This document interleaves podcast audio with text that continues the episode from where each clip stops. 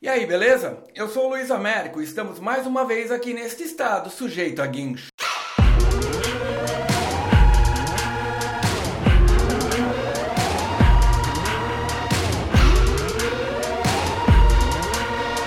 No episódio de hoje vou dar uma dica de sobrevida após o fim do mundo, caso você sobreviva a essa pandemia do corona. Na verdade, quem é proprietário dessas ideias não sou eu não, e sim o povo indígena Krenak. De um modo geral, dizendo o povo Krenak, mas de um modo geral ainda todos os povos indígenas. Na real, são todos os povos que são os precursores dessas ideias para adiar o fim do mundo.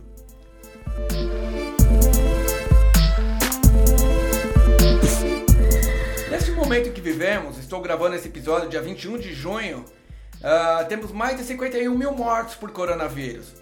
E se olharmos para trás, parece uma loucura imaginar que um dia estaríamos sendo evaporados da face da Terra apenas pelo fato de estarmos respirando no caso, um ar contaminado.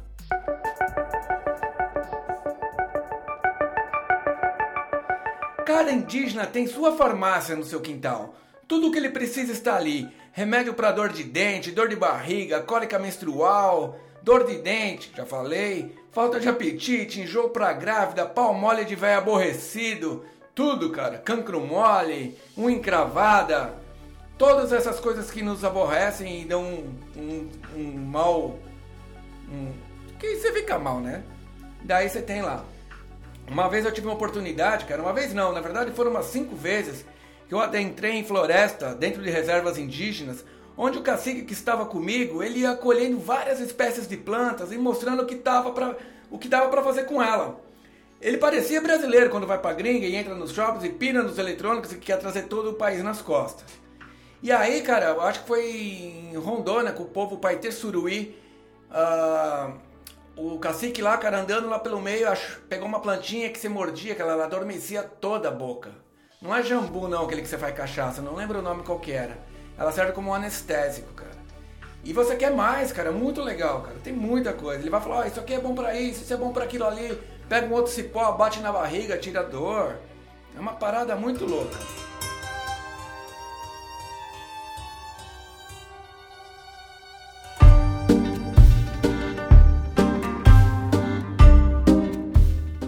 E o que eu quero dizer com tudo isso? Ah, aqui nós vivemos em uma época que jamais poderíamos imaginar estar vivendo. Devido aos excessos do uso de recursos naturais, o mundo praticamente parou para que fosse tudo reorganizado.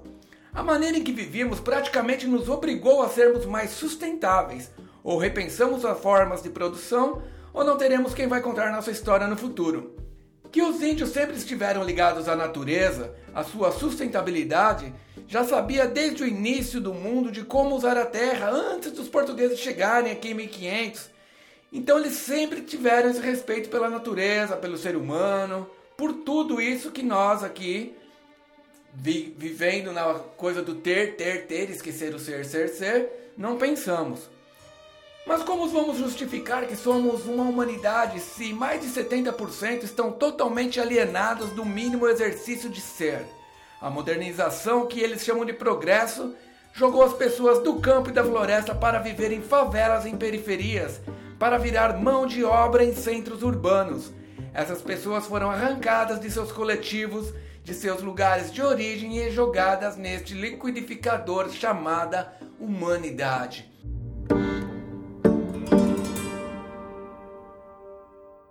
Isso aqui é trecho do livro do Ayrton Krenak, que é um, um porta-voz do povo Krenak. O livro, se eu não me engano, chama é, Ideias para Adiar o Fim do Mundo. E é bem isso mesmo, né, cara? Porque a expansão capitalística que faz todo mundo trabalhar no mesmo local, no mesmo centro, traz todo mundo de fora para ficar trabalhando ali. Então, gente que vem de muito longe acaba morando em periferias.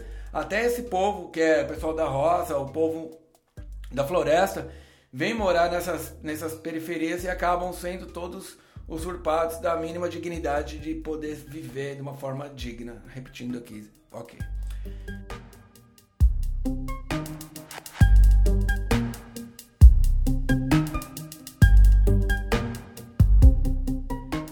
Eu liguei pro camarada meu, cara, o Maicon, é um jovem Krenak que mora lá na cidade de Resplendor, Minas Gerais, quase Espírito Santo. E falei para ele comentar algo sobre esse lance do coronavírus estar aqui né, no planeta todo e essa relação entre é, o progresso desenfreado do, do povo branco e o corona chegando como se fosse uma resposta da natureza, uma brisa dessa. Se liga aí. Então, Luiz, bom dia. Todas essas ações humanas que fazemos, deteriorando a Terra, isso de alguma forma, ela volta até nós. Esse é o karma da vida. Nós, homens, não somos donos da Terra. Nós pertencemos a ela. A natureza é nossa mãe.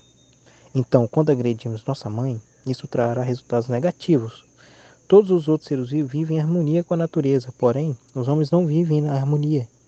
O ser humano não está sendo humano por causa de riquezas que não existem. Tiram a vida do próprio irmão, tiram a vida de animais de forma tão brutal e massiva. Mas o tempo vem passando e as coisas vêm acontecendo como um sinal. A natureza vem dando sinal.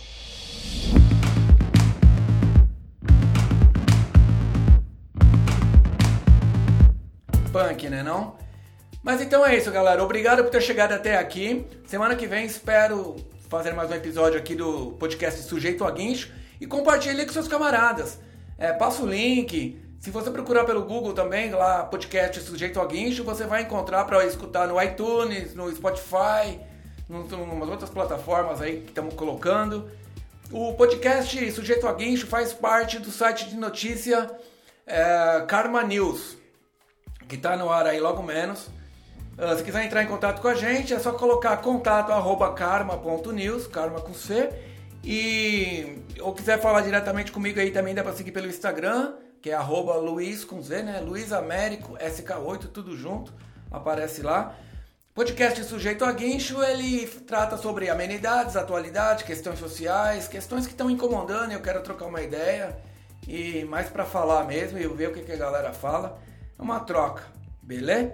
Então é isso aí. Semana que vem estamos de novo aí novamente, se seguirmos vivos, com mais um episódio do podcast Sujeito a Guincho.